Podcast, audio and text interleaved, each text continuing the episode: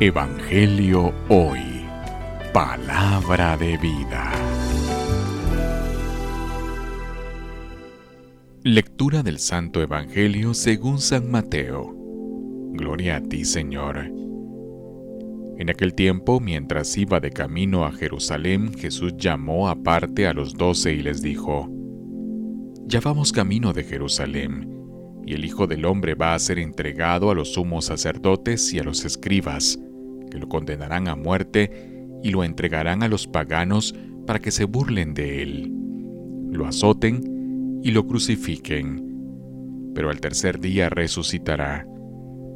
Entonces se acercó Jesús, la madre de los hijos de Zebedeo, junto con ellos, y se postró para hacerles una petición. Él le preguntó, ¿qué deseas?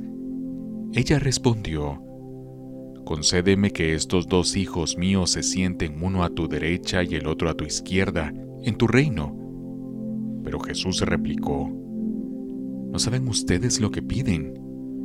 ¿Podrían beber el cáliz que yo he de beber? Ellos contestaron, sí podemos.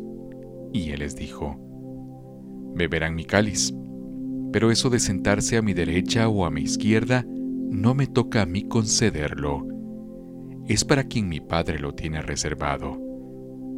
Al oír aquello, los otros diez discípulos se indignaron contra los dos hermanos, pero Jesús los llamó y les dijo, Ya saben que los jefes de los pueblos los tiranizan y que los grandes los oprimen.